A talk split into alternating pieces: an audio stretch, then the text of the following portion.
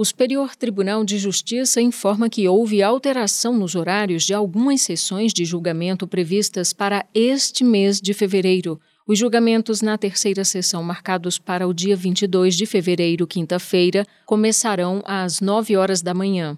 Já a primeira sessão e a segunda sessão, no mesmo dia, vão iniciar os julgamentos à uma hora da tarde. Na ocasião, serão analisados processos em mesa, adiados ou constantes de pautas a publicar. As sessões serão realizadas presencialmente e poderão ser acompanhadas também pelo canal do STJ no YouTube. Acesse o calendário de sessões no site do STJ para ver as pautas de julgamento. Do Superior Tribunal de Justiça, Fatima Uszuły.